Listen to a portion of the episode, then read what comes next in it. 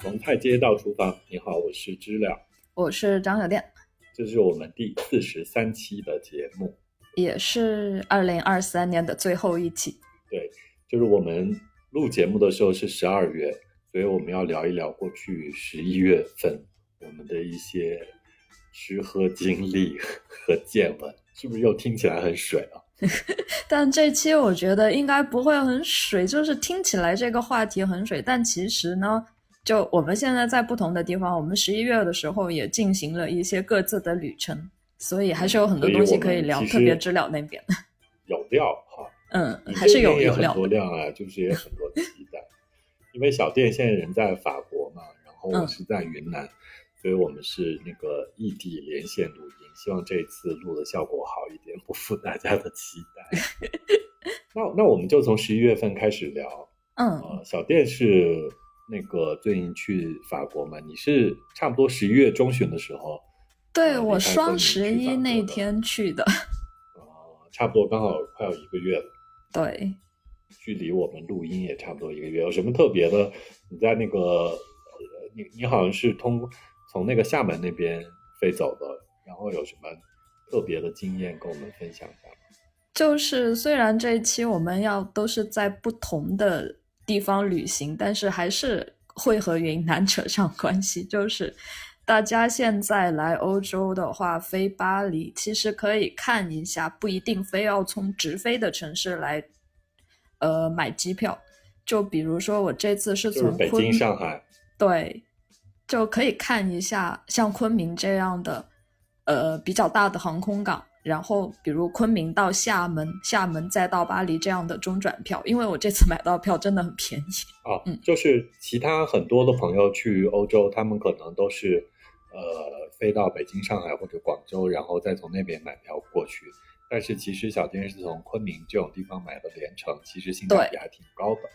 对，可能我不知道它是存在一个。就是航空公司的一个什么样的一个规定，这个我不太懂。但是呢，就是我这次从昆明到厦门中转，然后再飞巴黎的票，比厦门直飞巴黎，如果查那个票同一天的票的话，是便宜了很多。哦，还这样还会更便宜，比厦门直飞巴黎还会便宜。是，我不知道这个是航空公司的什么样的规定，但是呢，就是我买到了这个很便宜的票，所以大家呢可以考虑，嗯，如果要去。就算你要从厦门飞巴黎的话，可以考虑先飞来昆明，在云南玩上个几天，然后再从昆明飞厦门，厦门再飞巴黎。他时间安排的挺好的，下午五点多昆明飞厦门，然后晚上八点钟到厦门机场。到厦门机场的话，有四个钟头来，呃，去呃值机，值机之后呢，就是呃，在机场待的时间没有很长，然后也足够宽松的时间。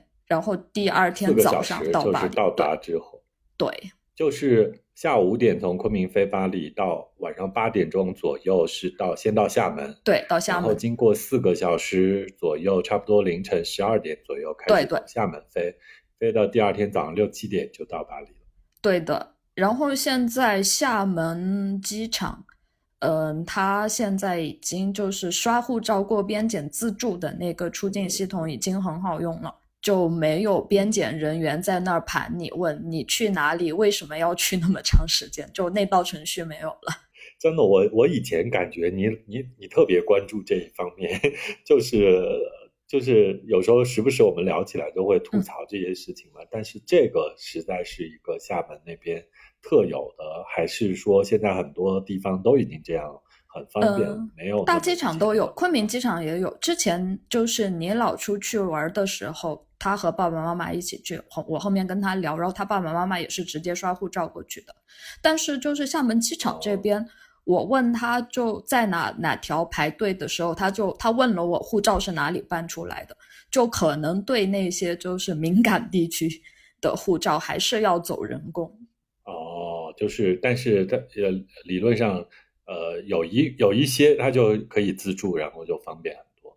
对，就是现在还是有一些规定，担心你去做电诈啊什么的，可能在某些省区办出来的护照户籍在那边的话，它可能会还是要盘一下。但大部分的护照，就比如说云南护照啊，就算在厦门出境，也是可以直接做直接走那个嗯自助出境通道，那就很方便。所以，我我觉得你可能是占了大便宜，你都要建议大家从不要从厦门直飞，要从厦门来昆明这样转一下，这个这这都便宜很多。那看来真的是便宜了很多，就可以多查一下票。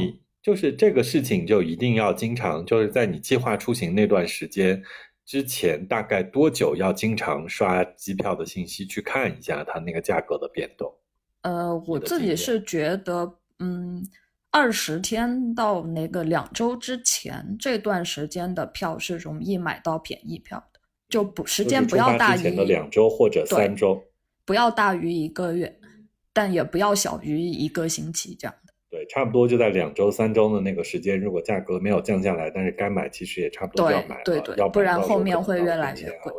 就是今年国庆出现那种，呃，跳水到假期跳水的情况，在国际航线上出现的不多。嗯，还是很难。嗯，然后就是哦，还有一点想分享的就是。呃，之前新冠之前，大家出境的话就不一定每家航空公司都会查你的返程票。如果你是拿旅游签证，但现在呢，基本上所有航空公司都会查。就是你没有从目的地返回中国的机票的话，他就不会给你直机办票啊。那你那如果有人没有买的话，他还是得在现场先赶紧买一张。对的，就是这样的情况，甚至有时候呢，你现场买他都不一定会给你票。就现在，呃，就是小红书很多案例都是说，在机场因为拿旅游签证没有买回程票，然后就拿不到机票，被拖到那个航班已经起飞了，然后才说好的你可以走了，有这样的情况 啊。因为以前都是签证的时候，你也就是。给你签证的国家要看你返程的机票或者旅游计划安排啊什么的，那现在边检都要中国人自己都要看你这个东西。嗯，这个其实是把压力给到了航空公司，就是如果理论上来说，如果你只买了一张去程票，去到那个国家，那个国家不准你进，要让你回去把你遣返的话，就是你坐飞机来的那家航空公司要负责。把你带回去，就是这个成本要他们出，所以他们会检查的更仔细。啊，是他们在检查返程票？对，是航空公司。航空公司出机票的时候检查那个返程票。然后厦门航空就是厦门航空，甚至是这样的，他会给你发短信，让你在起飞前四十八小时就把你的护照、呃签证还有往呃还有往返机票的信息全都上传。他会做一个预审，去到那边的话，我以为有了预审之后，我去直接拿拿拿那个票的时候会更快一些，但就我不知道那个工作人员为什么，我就跟他说我有做这个预先的证件审核，他说呃系统里面看不到，我就说我有短信可以给你看啊，他不理我，然后他在那查我还要再审一遍，对的，会有这样的情况，嗯，就返程票是很重要，对于对于有些人的确就是没有计划。什么时候回来？就是想玩着看的时候就不行，就是一定得买一张。就有一个办法，就是买一张可以退的票。但是现在国际航班可以退的票越来越少，的确很麻烦。不知道新情况怎么样？因为最近出了好多新情况嘛，不是马来西亚、新加坡都可以三十天的签证，听起来很很诱人。谁知道机票上面还审这么严？呃，马来西亚的话，我看了一些案例，就是马来西亚。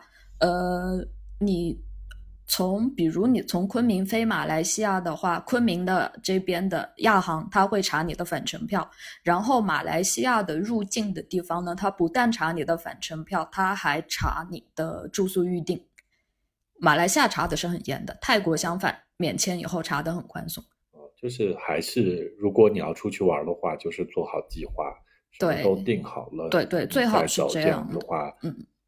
走起来比较轻松，对，因为就是出入境边境检查的事情，就是基本上都是盖章走人，但是也有个别的案例，就是会被盘很长时间。OK，谢谢小店的分享。我我我我在十一月也有一个出国的行程，但是我出国的行程是我跟就很顺滑走那个景。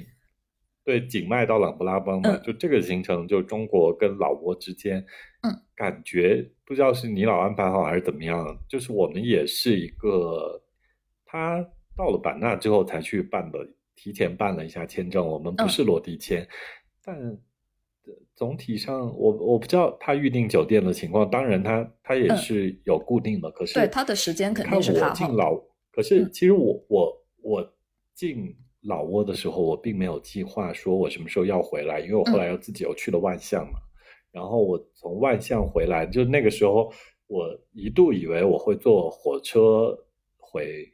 中国，但其实后来我发现那个万象的火车站离城区太远了，嗯，然后我去火车站也不方便，然后火车的时间跟飞机也差不多，我后来又决定算了，我就坐飞机回来好了。你看，我其实就没有订返程的行程，嗯，可是就查的没那么严，呃，我甚至我在万象住在哪也是我后来才定的。嗯，就是在朗布拉邦离开朗布拉邦时候，我才现实定的。就是我我都没有想到说你你说的那么严格。嗯，老挝的话，可能他对入境的时候，他对返程的话没有那么严格。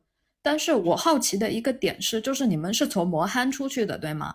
嗯，摩憨排队排的长吗？哎呀，就是那个火车坐的也还是挺折腾人的，这也是我后来从万象回来选择坐飞机的原因，因为相对飞机你就过一次进一次就简单一点，嗯，那个火车就有点熬人，嗯，就你在莫憨这边你是要下车带着自己的行李，全部行李下火车，下火车你出境，你要出中国，然后中国这边会给你一个。呃，流程你要过一下，你要盖个章啊，怎么样的？呃，然后你要重重新回到火车上，但是重新回到火车上就要等差不多半个多一个小时，嗯，呃，因为大家过安检的人的这个时间有这个周期，它都是放大那个最大的周期来放的，保证每个人都能再上车嘛，嗯，要等一次车，对吧？嗯，然后火车开二十分钟。嗯，你从莫从莫憨开到了莫丁，莫丁是老挝的地名。嗯，然后到莫丁那个地方，你要再带着全部行李下一次车，再走一相当于进老挝。嗯，对，你要你你这个时候是进老挝的海关。嗯，你要进老挝的边检，进入了正式进入老挝这个国家，然后你又要在那再候一次车。嗯，可能又要等一个多小时，再重新带着行李回了车上，等于他。下上下车这个有两有个完整的两次，就相当于有四个四个阶段，然后中间都有很长的等待时间，并不是就你每上车你都要等待一下，嗯啊上一次车等待一下有两段等待很长的时间，就其实挺熬人的。然后在中国出境和老挝入境这两边，你们排队有排很长时间吗？因为之前我听说。最长可能要排四五个钟头，光是出入境，不包括那个火车等待的时间。没有那么长，我们还好，我们就是没有感受到那个出入境的队伍有那么长。嗯，但是就就是你的确得排，就是感觉老挝这边很慢，甚至效率很慢。呃，还还有一些人插队，就是他们的内部关系你都能哦，导游塞钱的那种，嗯。对，或者导游突然间插一个队，一个旅行团就进来了。对对，他们会塞钱去插队这样的。嗯，所以就这个流程让我也觉得 有点辛苦。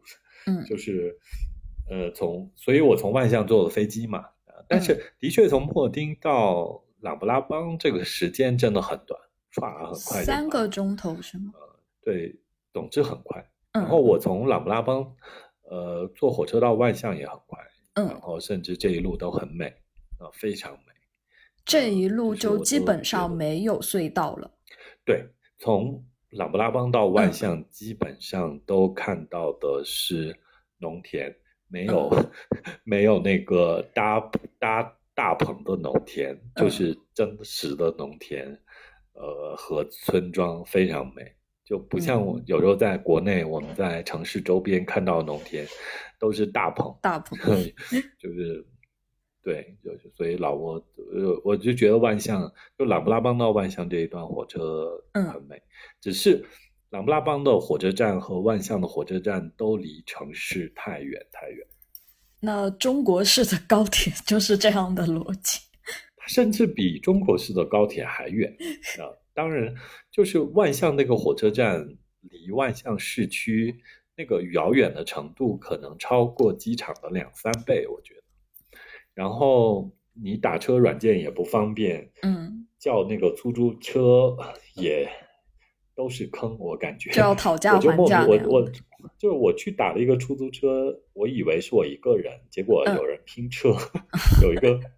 本地人，那我也觉得 OK 了，那我就跟那个司机一起，呃，陪着顺风车嘛，就先送一个本地人到他家。但是我中间有一点被吓到，你知道吗？因为离开那个火车站，其实那个火车站实在很郊区、很遥远的地方，然后万象的城市建设又有一点不那么好，这也是我很很让我震惊的地方。大县城万象，他。他他离开主路，开到一些小路送那个人回家的时候，我都有一点害怕，因为那些路实在太破了，破破就是离开那个主路，是那种土路，完全没有铺装过的路。然后他停在别人院子门口的时候，那家人会出来迎接，是一个女生，她送一个女生回，所以我还稍微安心一点。是那个那个家人来迎接他们，要不是那个家人出来迎接，我都看着他们。打开了院子的门啊，就是他们就是那种，呃，一个一个小别墅，一个小别墅那种，就是但是外面那个路是破烂，就是让人无法想象，没有公共照明，然后也没有铺装过。你以为去到一个什么莫名其妙的地方，呃，只能打开手机确认一下那个地图，离主路也不远，那的确是来送人的。当他再回到主路上面，就铺装过的路有路灯的时候，才算安心下来。不然都有点让人害怕，但是万象很让我震惊的地方。但万象，你有遇到什么好玩的事情吗？就食物方面，有什么让你印象深刻的？我我我，其实总体上，我我我我还是要介绍尼老这个行程，他安排的很有趣，因为我们整个行程是从呃普洱的澜沧开始出发的，然后从澜沧出发到。孟连，再到景迈山，然后再到勐海，再到西双版纳，然后再到琅勃拉邦。就这一路，我们逛了很多菜市场，吃很多东西。呃，然后就是它有一种连贯性，就是有一些虽然我特别我们到老挝之后看到一些新鲜的东西，可是还是有一些东西是你熟悉的，就是是你在慢慢变化的感觉。刚才我们说，对，就是在傣族地区也能看到的东西。所以去万象。我其实因为万象的时候只有我自己一个人了，不是团队，呃，就就跟你老的团的好玩的点就是他团队的时候那个点餐吃饭之丰富，我们可以点一大桌菜，很多人嘛，嗯，然后自己一个人的时候就是呃，其实也没有那么熟万象，就吃小吃更多，嗯，没有，嗯。吃到什么特别的东西？但是逛菜市场有一些特别的，就是，呃，你比如说，我其实去的是一个中国市场，嗯，叫中国市场，当然有一些中国的元素，呃，中国元素占比可能百分之十到二十，剩下百分之八十可能还是很南部、很老挝的东西。他们百分之二十是什么呢？就是湖南人在那边很多，就他们卖给湖南人的冰镇菜心，嗯，就是。可能就那个菜是不会在那生长的，我都怀疑是通海啊、广东啊什么的要发过去的。他们一定要拿泡沫箱打冷，然后有冰冰瓶在里面，它才可以在老挝那个地方售卖。嗯嗯，然后还有豆腐，呃，白豆腐就是这种东西，对，白豆腐，嗯，就是这种东西，你看就很中国。还有中国面店、中国调料店这些，当然了，这些它就拉过去不会坏的嘛。嗯，或者鲜面店，还是他们在那里做那个面条、饺子皮什么之类的东西，嗯，搭面粉过去，他们弄点机器就可以做，对吧？就就在中国市场做个小作坊。对对对，当地人其实就是吃粉嘛，他们不太吃这些东西。嗯，呃，但是在万象的菜场，呃，它就更大型一点，它其实比琅勃拉邦的那个早市啊那些。路边的市场就大型多了，它对它是有那种城镇感的，然后它里面就有很多呃摊位像那个腌菜摊一样，就是有那种发酵的酱料，你一个都不太认识，但是能看得出来是那种发酵的酱料，嗯。很很挺香，挺好吃的，嗯，闻起来挺香，挺特别的，就是是发酵的特别的。然后就是，的确就是一脉相承的那些香料，比如说看着荆芥、薄嗯。荷，呃，小米辣、小的野茄子，嗯在那边都有。然后那边人也用很多冲的东西来嗯做菜。我好玩的一点就是，我在万象的市场有买一个冲灸。我我自己这几年不是在节目里也老说很爱嗯做那种冲的菜，然后我在呃万象买了一个是那种烧制的土陶的那种冲灸，嗯就是缅甸啊、呃就老挝人他们用的都红是不是木头的，他们用的是土陶。嗯的这冲灸，然后棒槌还是木头的在里面冲，他们可能冲的不那么狠，嗯不像傣呃中国的傣族地区冲的非常狠，要把牛肉冲烂，冲成那个嗯牛肉剁生、是吧？他们他们可能搅拌功能更重，所以用嗯陶的。我就买了一个那个和一个棒槌，然后呃就带飞机。我上飞机的时候，我没有我没有那个托运行李，然后我那个棒槌就总过安检的时候，别人不让我带，说上海人，我也特别理解，我就把那个棒槌留下了，然后还是带了那个陶制烧制的嗯陶的冲灸回来，然后自己用，呃，在中国买了棒槌就可以。嗯就是带了这种东西回来，因为在国内不太能见到烧制的这种东西。对，感觉还是在是云南哦。嗯，泰国会有那种红色陶土烧的，就比较原始的那种感觉的。可能泰国老挝会比对，较老挝可能也是，嗯就是在中国地区看到更多的是木头啊，木头的可能他们也是有有一些自己是手工的，有一些可能就是东南亚做的啊，嗯木材多，但是他们用特殊的木材好弄，嗯就是我觉得那个挺好玩的。我自己现在又爱做做冲菜，我就带了个那个回来，还带了蒸糯米的竹篮。因为实在很便宜，我我的行李也不多，就很好带，嗯就带了一点啊、回来蒸了一次糯米，蒸的还不满意，可能我要再用用感受一下那个东西。嗯但我觉得它样子好，它非常东南亚，这要多弄几次。但是就是我我我自己走这一路，就是觉得说，呃，就是这种连续感是非常有趣的。嗯嗯呃，有呃，我我我我在特别提到一点，你比如说我们是十一月十月底十一月初，嗯大概这个时时间嘛，还是十一月，反正就这个季节。就我我们在从澜沧开始的诗集上就可以看到竹虫，嗯，在琅勃拉邦和万象也很多，嗯，竹虫，呃，是这个季节的昆，呃，南部人爱吃的昆虫。嗯然后还有一个东西就是非常，就是基本上这一路每个市集我们都见到，有那个逮花椒，就是那个麻茜，嗯嗯呃，这个季节是基本上每个市集的摊子上都有卖新鲜的和干的，因嗯为新鲜的刚采摘下来还没有晾干，有的晾干了拿出来卖，反正就是还可以采摘到新鲜的，嗯就是每个市集都有。我也很喜欢这个调料，有浓郁的柠檬香，对当然没那么麻嘛，这个东西。麻酱的香这个味就很芬芳。对，太明显了，就是嗯一路都有这个东西。然后还有一个特别的是咖喱螺，嗯咖喱螺就是，嗯，朗布拉邦和呃万象的市场里都有卖。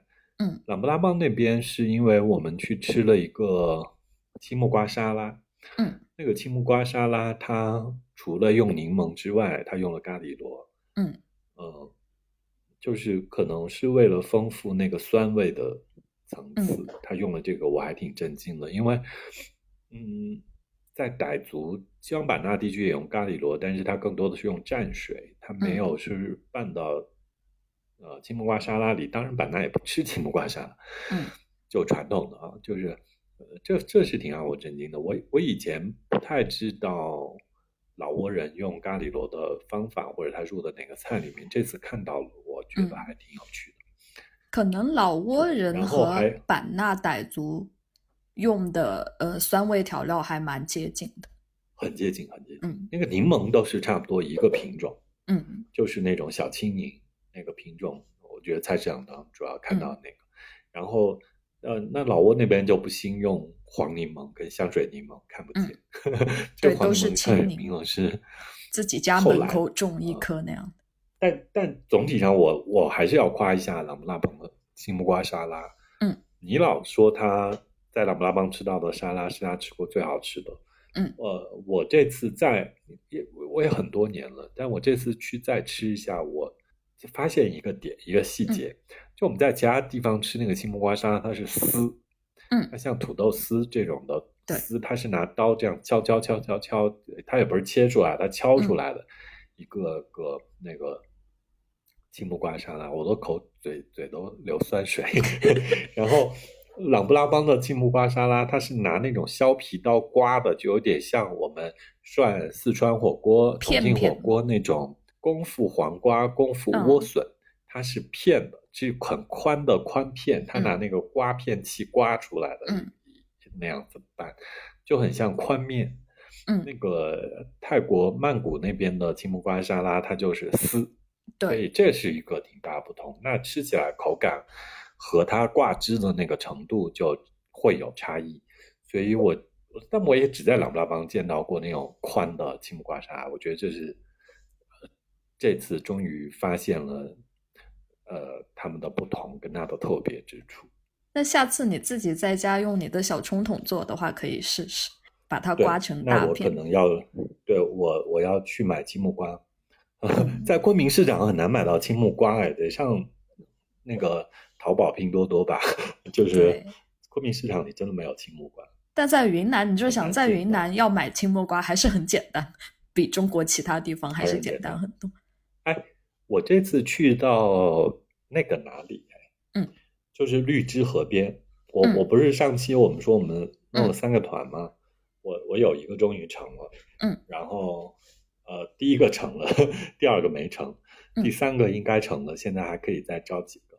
然后第一个我们去到了那个江边绿之河边，我们去吃一家江鱼店的时候，嗯，他那里有青木瓜，嗯，就是我上次去就点了，可是他给我用了黄瓜替代，我这次跟他反复强调，我说你一定不要用黄瓜替代，一定我点的就是青木瓜，因为我看了冷柜里有青木瓜，我说你就用青木瓜给我拌。用青木瓜拌折耳根嘛，就拌那个鱼腥草叶，呃，也蛮好吃的。这是我在云南最北部地方吃到的青木瓜沙拉，它是一个中中式的凉拌菜，它没有对拌折耳根，它就是对，他就半折耳根，就是这也是我这次觉得非常有趣的事。哎，你在呃那个法国那边十一月是不是遇上了？非常有趣，我们聊过一些的那个博若莱新酒啊。对，就是其实呃，这两年先是你带了博若莱酒给我，然后就是我的另外一对朋友夫妻暮云和川瑶，他们第二年博若来新酒节，他们来昆明玩，他们又给我带了博若来新酒，所以其实这两个冬天我都在喝博若来新酒。然后这次连续喝了两年在昆明的，然后终于喝到了在法国的。对，在原产地喝到了，因为就是里昂离博若来其实很近，坐火车的话就呃二十多分钟。但是博若莱是这样的，它那一片区域叫博若莱嘛，它通火车的那个地方叫那个。Bella Vella 就是漂亮城的意思。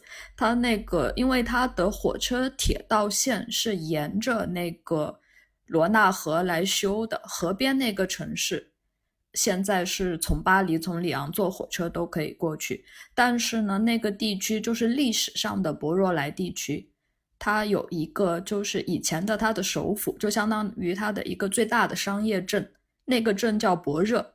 博热离那个 Bella Vella 还有那个十公里左右，所以就是往西边往山的那个方向再进去十公里，那个地方是博若莱的中心，每年的新九节就在那个地方。嗯，哦，所以它不是在铁路边，就是它交通不算方便，走一点。对对，然后呢，以前所以这次去到了核心的那个地方。去了，就是朋友开车，我们就一起去了，就比较方便的去。因为我们是最后一天周日去的，呃，理论上来说的话，就博若莱新酒节一般是每年三天，但是今年可能也是因为新冠过后，就想好好来搞一下旅游，搞一下这种卖卖酒这样的。然后这次的博若莱新酒节有五天，就哦，好盛大。周日、周六、周五、周四、周三，从周三就开始。嗯，我们最后一天去的，理论上来说呢，周三、周四周五从那个 Belleville 到那个博热那个镇上的话是有公交车的，虽然它趟就趟数非常少，一天可能只有五班，这样已经很麻烦了。但是周六周日呢，因为它那个公交车是为了呃学生服务的。所以到周六周日完全没有公交车，所以就如果以后朋友们去博若来的话，自驾是最方便的。就是还是一个相对难以抵达的地方呃，就它交通设施是很方便的，但是它没有公共交通，公共交通可以忽略不计。然后在欧洲旅行是不是公共交通都很难？在城市里面的话，公共交通可以满足，但是如果就是。要从城市去去到一些镇子上或者小城市的话，就如果那个地方通火车的话，当然很方便；不通火车的话，就是不要对它的公交车，就是从城市到镇子的公交车，不要抱什么希望。这个其实跟云南旅行也有点像是吧？就是你在大的旅行城市也还行方便，可是你要去一点特别一点的地方，还是不能完全依赖公共交通。但就是云南的公共交通这种客运班次还好一点，云南好很多。你就想我们从昆明到汤池，一天可能也有七八班车是有的。但在这边的话，是是是，就是呃，法国南部的一个旅游城市阿尔勒，然后阿尔勒到旁边的那个圣雷米，圣雷米就是梵高他住过的那个精神病院在的地方，已经是两个非常旅游城市的地方。但是两个城市之间的公交车一天只有三班，哦，那的确很难。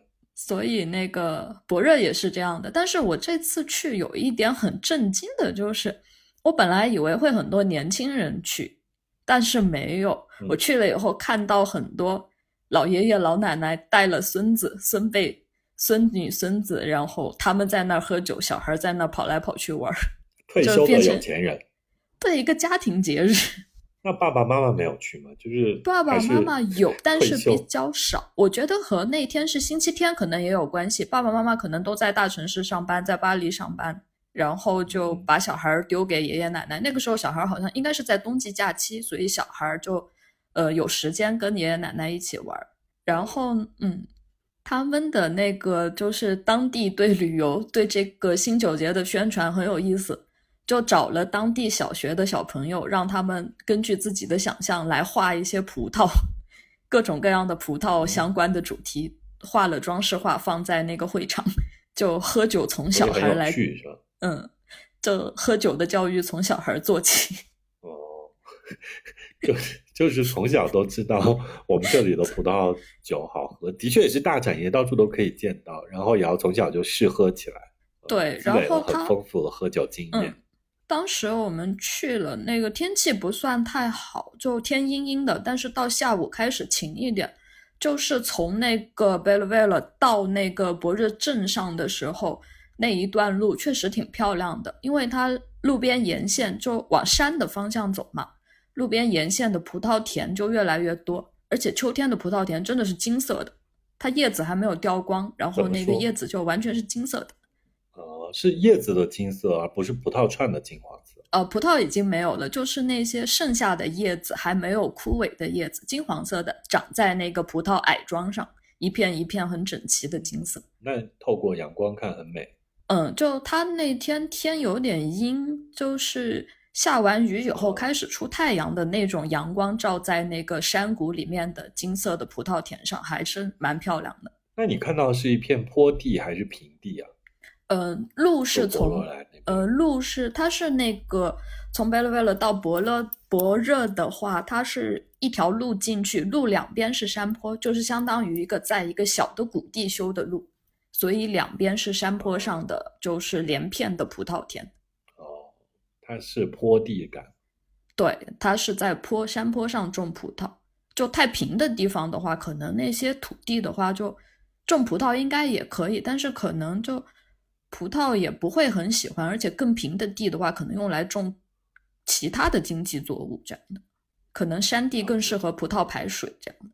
是是是是是，嗯啊，所以其实你看那个新九节，就是很多爷爷奶奶，就是呃，可能。就是消费到了一定阶段，不是所有的事情都面向年轻人的，可能 要为那个退休的有钱人创造点节日，还挺热闹的，是不是？就是法国，就他们现在有这样的一个社会问题，就是说老年人现在是最有钱的一代人。就东亚好像也是这样，中国好像也是这样。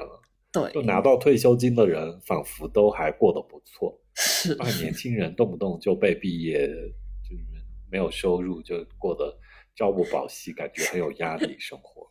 是，然后嗯，他的那个会场很有意思，一进去大概他是搭了一个大帐篷，一进去大概入口的地方三分之一的是它的各个不同的产区、不同的酒庄，然后在那边做展销。然后中间有一排创意市集，再往里面的话就是一些桌子，你可以在那儿喝酒，然后再买点生蚝在那儿吃那样的。还有一个舞台表演节目什么的。我看到那个酒的价钱，就真的真的惊呆了，而且为什么会惊呆？真的很便宜。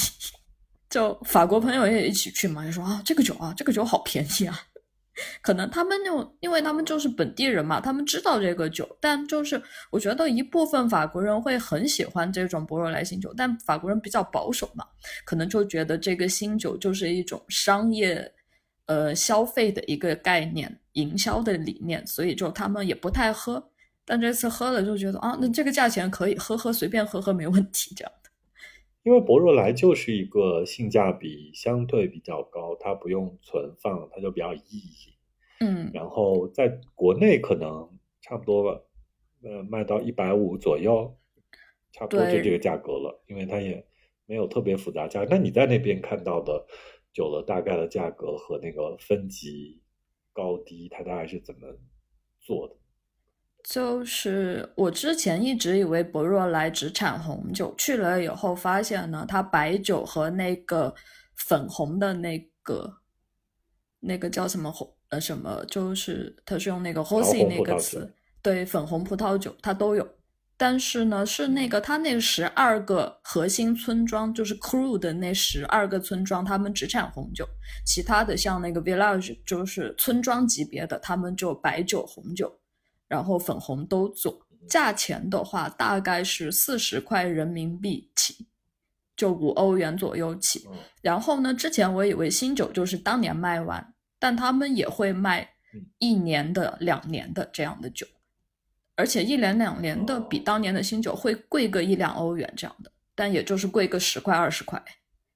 就原来是这样，嗯，我我在国内感觉就是说你。去年还在卖去年的博罗莱，你不就感觉掉价了是吗？以后对你后面怎么卖呀？嗯，就是因为都讲究喝，对，喝新酒嘛。但是他们就是存放两年的，其实会更贵一些。但是在网上什么三年、五年的就没有，最多两年。那的确是这个酒不耐储，就是嗯，它就是就那个酿造发酵那个方法，就让它是。快速的要被大家喝掉，它喝起来也没有那么，呃，需要醒啊，需要需要需要存足够久的时间，没有那么重啊。嗯，那这个价格真的很便宜，就是国内我国内卖一百五的，差不多，我觉得可能就是那种五六欧的吧，五十块可以喝到。我们喝了是喝的一瓶是村庄级的那个粉红，呃，就。五十块钱，然后我选那个的那款粉红的话，是因为它的水果味很明显，就是很活泼的水果味，呃，各种各样的很新鲜的水果味。所以你们是都可以试喝一遍嘛？挑一款自己喜欢的买下来。对，可以试喝，喝了以后觉得差不多，然后就挑一瓶自己喜欢的这样的。然后我自己觉得好喝的博若莱和。普通的博若莱的差别在哪里？或者你喜欢的嗯博若莱的点是什么？因为之前你们给我的博若莱都是红酒嘛，所以我这次就喝的是白的和粉红的。我自己是觉得白的和粉红的味道会更轻盈一些，就就更清爽，口感更清爽。哎，那那你在那个地方，就是你说最低的差不多五欧起嗯这个价格，那它贵一点的话，又能卖到多少呢？呃，最贵的我有印象的，好像是它是那个顶级村庄的，然后好像是有两年这样的，嗯、价钱是在十二欧到十四欧这样的，那就是一百一百到一百二，但是这个已经是他们那最贵的酒的价格。那这个差别也不大，嗯，对，就是它还是轻松易饮的入门的呃非常 light 的酒，对对对对，就是喝起来没有什么负担的那种，喝下去很清爽，也不会觉得醉。然后呢，呃就是开心吗？嗯，然后我还要讲一下，就是这个他们的这个主办方还是很用心的。他们有一个网站，每年会更新信息，就你怎么去那儿，然后每天安排什么活动都有。然后呢，你进去的时候呢，你去主办方会给你一个小袋子，那种无纺布的袋子，然后把你的酒杯就免费给你一个酒杯，酒杯放到无纺布的那个袋子里面，就挂在脖子上，你去试喝各种酒。然后呢，你走的时候呢，把杯子还给他，但很多人都把杯子带走这样的，所以他们成本还是花了很多。然后呢，他们那个博热那个镇子其实挺漂亮的，它长长的一条，然后有很多老房子，都挺漂亮的。然后他们搞了一个，因为小孩儿去的多嘛，他们甚至搞了一个那种长得像火车的那种电瓶车，呃，免费，大家可以随便免费坐，就坐那个电瓶车在镇上穿梭小兜一圈。火车，对对对对对，呃它也有一点那个，绕着，我说就嗯好像我们绕着那个万达广场一圈，给小朋友坐了五块钱、十块钱一个那种火车嘛。就比那个还是长一点，因为它那个镇子不算小，绕镇子一圈可能还是二十多分钟。它也有一点公交的哦那意义，因为你可以去坐坐那个火车去到它正中心的博物馆，博物馆也有活动，然后也可以当拿来坐那个观景火车，而且关键是它不要钱啊。啊，免费的，就是对在新九节的时候的一个配套。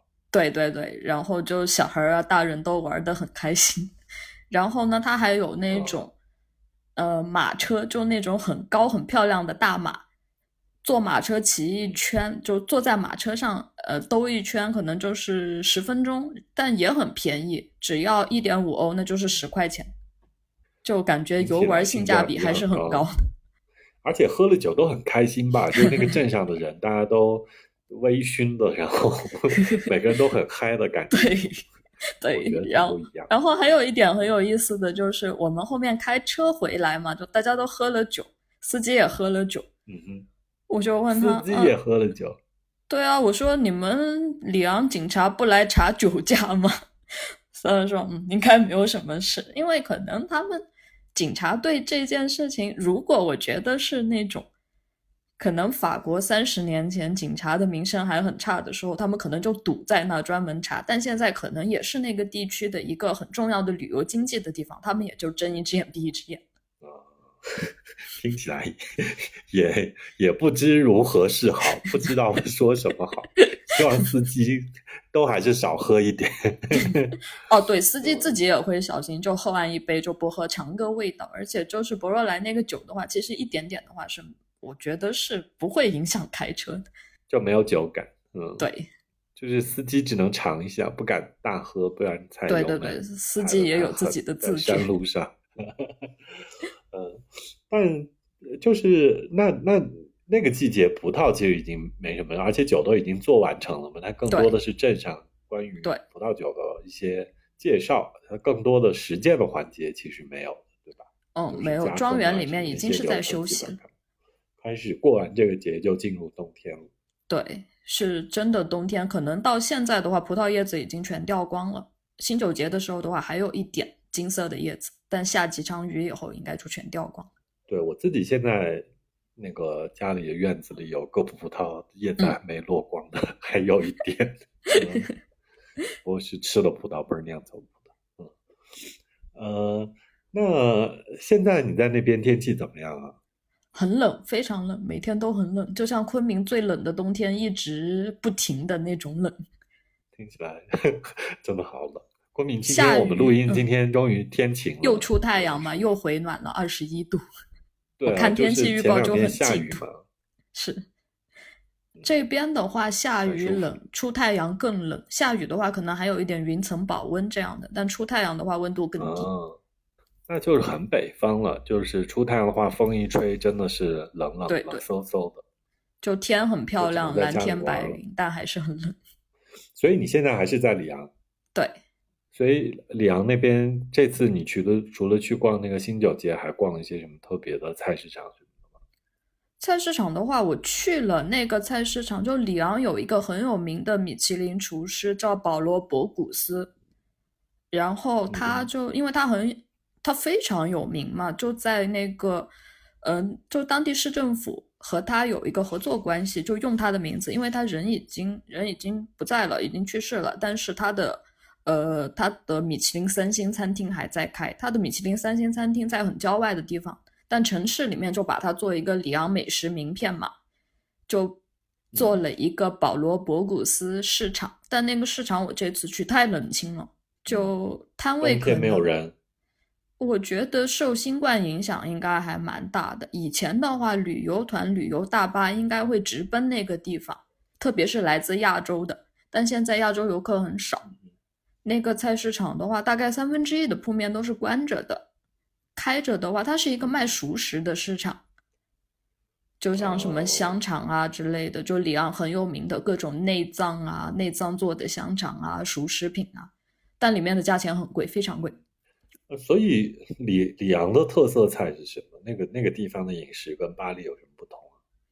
就是我看了一个欧洲偏见地图，很有意思的就是画了两条线嘛，一条线是呃。北方是土豆欧洲，南方是西红柿欧洲。然后北方是呃呃菜那个呃葵花籽油欧洲，南方是那个哦不对，北方是葵花籽油和黄油欧洲，然后南方是那个橄榄油欧洲。里昂刚好两条都在交接的地方，所以里昂的话哦，里昂在那个中间哦，对，十字交叉。而且里昂周边有很好的养殖条件，里昂的牛肉很有名。然后里昂也是那种就是和中国很接近的法国，整个法国和中国很接近的，就是从前都是农业大国，所以什么都吃。他们的猪血肠，里昂猪血肠我非常喜欢，他们很爱吃内脏制品。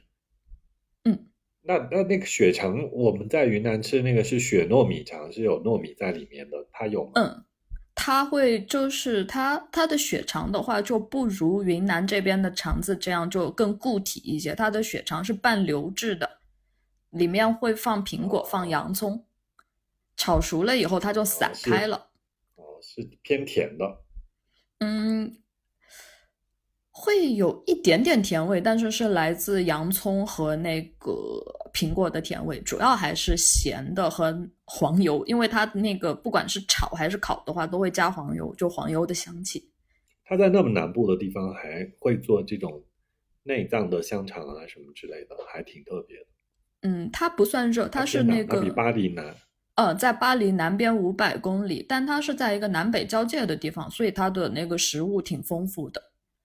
然后像巴黎有名的那种很很 local 的那种餐馆的话，他会做一种呃和比浓汤更淡一点的汤。当然，对于亚洲人来说，那个汤还是比较浓的。那个是巴黎的那个呃有名的小餐馆。但里昂有名的小餐馆呢，它叫做不葱，就是吃土菜馆，就那种家常料理，就把家常料理做出了一个菜系这样的。就吃主要的一些，呃，和别处不同的食材，就是脑花、肠子、内脏这样的。真的好好，就是内陆地区就没有海鲜吃的地方，是不是？就真的大家都很喜欢吃这些内脏的东西。对，就感觉是那种屠宰场料理。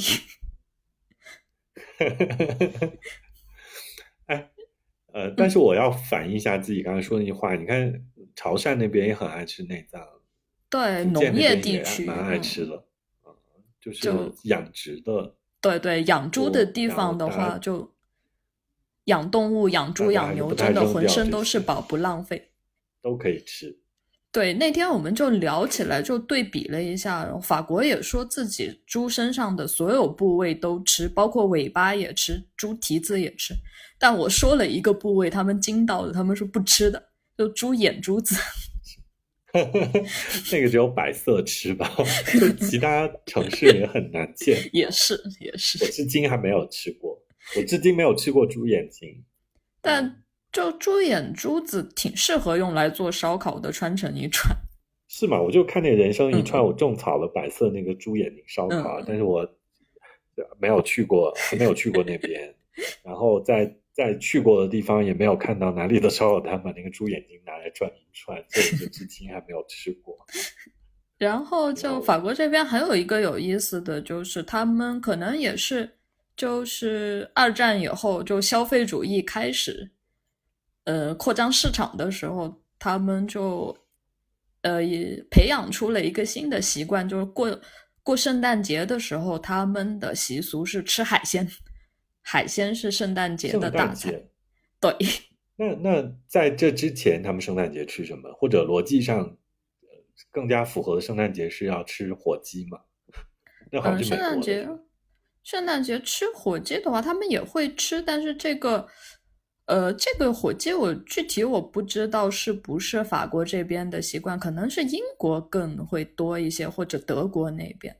法国的话，在圣诞节吃海鲜之前吃什么？具体我还真不知道，这个我可以和他们聊一聊看看。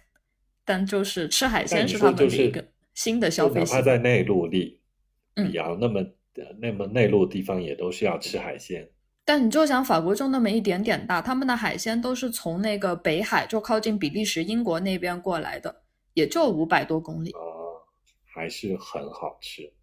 对，而且冬天就是圣诞节那个季节，就是冬天海鲜很好吃，海鲜肥的时候。对，对啊，就是就是应该冬天吃海鲜啊！我的概念里就是秋冬天吃，所以我刚才没有那么惊讶，我一下子有点反应不过来。我就是说，海鲜不就是这个时候吃的吗？那你这次在那边还有最近还有什么特别让你印象深刻的事情吗？我们在家里面做了奶酪。啊，在家里面怎么是是怎么就是生产奶酪吗？就很简单的一个家庭奶酪的配方，我可以分享给大家。好，来说说看。就是其实后面我就想，这个和云南也还是有一点联系的。像大理那边做乳饼、做乳扇，家庭作坊里面做，其实做的方法和这个很接近。特别是做乳饼、乳扇的话，可能还涉及到要把脂肪分离出来。这个和做乳饼就是一样的做法，它的关键的就是醋或者柠檬汁，就大概是这样的。你用三升牛奶，嗯，加热到八十度，这个是最关键的。就是这个在家庭做奶酪，温度不能高，对，不能高于八十度。就是你唯一需要的一个技术型的工具，就是一个食品测温计。就就是那个新冠遗留下的额温枪，点一下那个奶，嗯，应该也是可以的，可以的。就嗯，牛奶加热到八十度以后关火，然后往里面加白醋或者加柠檬汁，嗯，具体加多少呢？就完全看你的手感。你就看到它开始凝固的时候，就一边加一边搅，看到它开始凝固的时候就可以停了。不够的话就再加一点。然后呢，用纱布把那些液体过滤掉，然后剩下的就是已经成了渣状的那个蛋白质奶酪的凝结块，然后再把纱布拧起来，就像做豆腐那样的，把它挤得更干一些。就挤得差不多之后呢，呃，就把它拿出来放到容器里面，再加点稀奶油进去搅一搅。加多少稀奶油呢？也完全跟你喜欢的程度。你喜欢它浓一点，或者喜欢它稀一点，就加不同程度的稀奶油进去搅一搅，然后呢，就是再加一些香料在里面。主要的香料呢，就是胡椒可以加一点，然后蒜就那种干蒜的粉末，这个是很重要的。有蒜味的话会很好吃。然后还有那种小洋葱的干粉。然后还有一种东西，最近就国内我觉得现在是很容易找到的，叫牛至的那个牛至叶，就经常加在披萨上的。加了牛至以后呢，也会有独特的香味。然后还有那个叫什么，那个意大利人很爱用的那个绿色的那个欧芹，呃，欧芹，罗，反正罗勒，对对，罗勒干粉。对我最近查牛至，我发现牛至的名字叫做滇什么什么。我忘了，但是是说川滇地区，川滇地区生长的，但我们不吃哎，以前没有见过吃。的确，我们就是你说这个，我知道这个欧洲常用的香料，但你具体说是个什么，哎，好像又没有见过。可能。然后呢，就是你你加你你就是把那个奶酪滤出来固体，然后加了稀奶油，加了以上的各种香料之后，还是要再拧一下它，把它混合均匀，弄干，把它搅拌匀。然后装瓶放在冰箱里静置就可以了。就是这个东西，嗯，就挖出来你放，对对的，放在沙拉里，放在面包上都可以。然后就是这个配方，如果把它再继续压实的话，那就是它就是一块乳饼。真的很乳饼，就是 我跟你讲，就是现在大家去那个云南的菜市场逛，就是好多地方卖乳饼，它是包着块纱布的。对对对，就是现压的，是绿的这个意思。呃，就最简单的奶酪豆腐。对对，然后就是这个配方呢，也可以根据你喜欢吃的，就把里面的香料换成。你想做的就做成甜口的话，就把它画加一点陈皮丁啊，然后加一点你喜欢的蜜饯在里面，或者做成云南口味的话，就可以加各种辣椒粉在里面，做出来都会很好吃。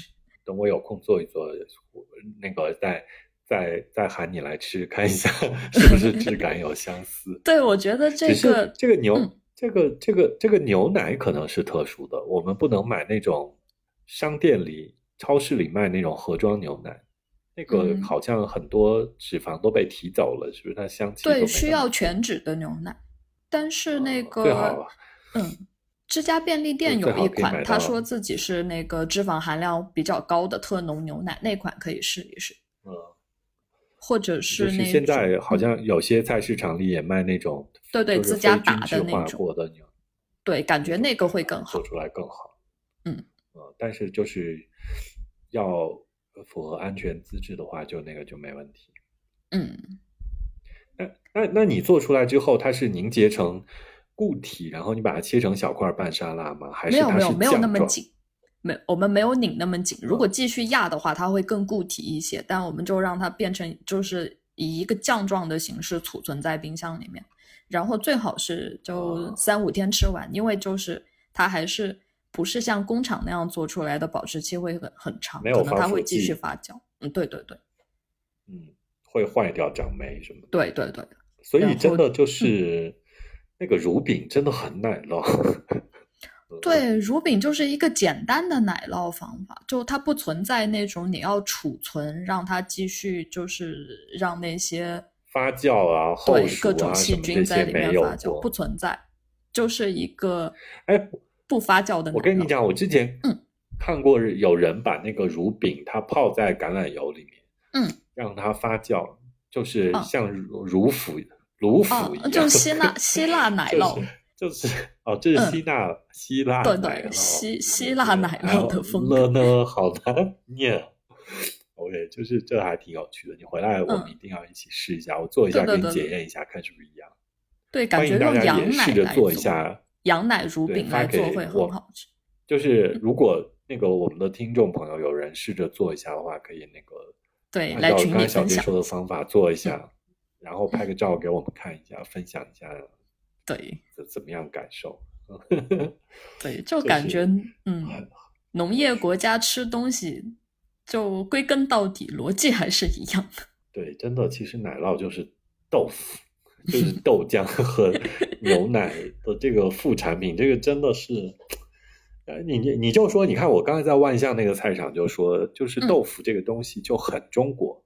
对，我觉得在其他地方可能很难见到豆腐这种东西。你说东南亚人哪里会吃豆腐啊？他们不太怎么样？我感觉日常里没有豆腐这种东西，就日本。我想起来，我在泰国乡下菜市场经常买的那个姜黄豆腐，它是加了姜黄把它点黄的，然后会更硬一些。但这个也是广东的移民、潮汕移民带过去的吃法，就确实是很中国。不是他们当地人吃的吗？不是，不是豆制品，我觉得还是很中国大陆。对，就很东亚。然后奶酪就是很欧洲，对吧？对，奶豆腐就是很欧洲。没想到云南还有这么欧洲的东西，真的是，对，就是蒙古人带来了，感谢蒙古人给云南感谢蒙古人，让我们四舍五入就是欧洲食物。真的，这也是的云南的特别之处。我跟你讲，我最近冬天在那个院子里。呃，烤烤肉嘛，我就经常烤乳饼和乳扇。嗯，然后呢，我跟你讲，前一阵子不是我们去成都嘛，在那个成都见到了另另外一个主播，我们一起聊起来云南食物，就是那个合同打扰的，嗯，他们聊日本文化和日本旅行的那个主播，然后他就说他是。乳扇爱好者，然后我们都有一个共同的点，一聊就一拍即合，说我们都很喜欢把乳扇烤到焦黄发脆的时候吃那个脆感，就是它烤的某一个阶段是有一点软黏，就是我们在那个云南在大理那边街头或者昆明街头吃那个烤乳扇，它是把它烤软了，然后把它卷起来，玫瑰酱那是对那个是软粘口的嘛，我们都继续烤它才会发脆，就喜欢继续烤。对对，继续烤它会发脆发干，我们就喜欢吃那个脆片和那个干的那种乳扇，就是达成了某种共识，就是这这这就是这云南的这种奶制品这种食物，就就聊起来，他们就外省朋友也喜欢，我们也挺喜欢，这的确感谢蒙古人当时带来的这些东西。哎，所以我要顺便说说，就是。过去的那个十二月初，呃，被那个金鱼赫兹和那个零二八 C 他们在成都那个地方邀请啊，我们我我我我自己去了趟成都，因为小店在法国，然后就他们真的很厉害，那些 大主播们都好厉害哦，就是 呃都特别认真跟努力。第一个是那个金鱼赫兹成都那帮朋友，他们安排的特别好。然后他们人也真的一个个都特别好，他们他们特别感兴趣我们那个彩俊团。我说，嗯，那明年一定欢迎他们来。我在节目里再次公开邀请，欢迎他们来，一定带他们去吃干巴菌。对，欢迎欢迎，我们一定要一起，一定要一起去一下。然后就是还见识了那个田螺的努力，他真的很拼。他他那天就两天的时间在成都。啊，三天的时间在成都，他可能录了三期播客，然后我实在觉得他们太太太厉害。对，向田螺学习。对我，我是我是自己默默下定决心，我我们一定再升级一下设备，想办法把那个录音改善一下。我这次又确认了一下设备，等你回来，我们买了之后，我们面对面录起来的那个效果可能会呃能升能更好一些。对，呃，然后就是呃。非常感谢他们，都是大博主，都是很厉害的人。希望 我们还有机会跟大家线下见面，多介绍一下云南。零二八 C 是一个新的综合体是吗？就是呃，金鱼赫兹他们的一个，我觉得是他们的一个道场，就是一个小商业综合体。就是他们底下有他们的买手店，然后有他们呃招过来的商家，有做宠物的。嗯，有做骑行的，然后有做烘焙的，然后上面有几间，他们就把它做成办公室，租给其他的工作室啊，或者一些小公司做文化的小公司，然后在上面一层他们自己的办公室，嗯，然后他们有一个特别高级的、让人羡慕的录音棚，专门在那里 录那个节目、录播客节目，效果。那希望我们有机会可以去体验一下。对，我们有机会跟他们串个台，去那里一起录一下。我们去成都的时候，找他们一起录一期，享受一下他们那个高级的录音环境啊。而且这样听起来，零二八 C 的话会办很多市集，有很多文化活动，什么？对他们就是那个空间，还有呃专门的那种就是我们做沙龙、做对谈那个空间，就像他们一说以前是一个呃画廊一样那种的，可以做展览的空间，然后他们这次用来做那个会谈，然后还特别厉害的，他们找了人专门改了声场，所以在那里那个我我自己后来就是坐后面也听嘛，哪怕坐在后面，那个声音都也非常清楚，效果很好，那个声场。完全没有回音。其实，在那个狭长空间里是难的，可是他们都做得很好。那是一个很专业的文化空间。对，那个地方我听乐克跟我说，那以前是那个是青羊区吧，成都青羊区，好像以前是他们民政局都有以前的人是在他们那个场地呃领证结婚的。现在只是民政局搬走了，然后政府把那个给交给他们，他们租下做那样一个空间，很酷。而且那感觉很有意思。呃，对，那一片最后 那个乐客带我逛了一下，我都觉得成都太厉害了，成都太好了。我说我们要，我们云南就没有这样的地方，我们昆明就没有这样的地方。他们来都不知道他们带哪，只能带去乡下吧，带去山里，不然我们昆明就输了。但总之就是他们真的很很好，成都人很会玩，很好玩。而且成都又多了一个新的好玩的地方，以后有机会去逛，朋友们有机会去逛逛。是的，呃，邀请大家再次感谢零二八 C 在嗯成都听我们节目的朋友们，欢迎你们去那里玩，找嗯金鱼赫兹玩，然后也可以听他们聊成都的美食，聊成都的吃喝玩乐。嗯，对，我们下次节目团建就去那边吧。好，我们我们等你回来，等你回来，我们我们找机会去成都找他们玩。那我们今天差不多聊到这里，也聊了一个半一个小时。那我们这是我们十二月发的节目，然后我们争取就在一月份的时候再回顾一下又过去的一年，跟总结，再展望一下未来。对，这期的话我们是回顾十一月，下期的话那就是一个年终总结时间，然后就有什么好总结的。所以，就虽然这两期的主题听起来会有点水，但其实我们还是会聊出很多有料的东西的。然后，知了的团串文化和滇越铁路现在已经成团了，然后还有坐席，还有虚位，大家可以就报名参加。对，在一月中旬欢迎大家，希望我在 尽快把这期节目发出去，这样大家才能报，来得及报啊。对，就欢迎大家来云南玩。然后我我我最近还有个计划，我可能呃过两天要带一个去芒市的团，他们自己的朋友约的，然后到时候我回来也许可以再跟大家仔细聊一下芒市。嗯，那下期就你就可以分享芒市。嗯，到时候看吧，看我们的情况安排。好的，那我们这期就这样了。嗯，好的。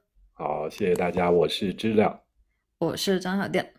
好，拜拜，拜拜，拜拜。